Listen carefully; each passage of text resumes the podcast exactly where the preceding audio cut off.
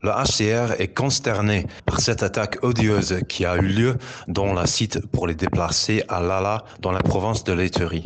L'attaque a été menée à 1h du matin du lundi 12 juin par des groupes armés non étatiques contre les personnes déplacées internes.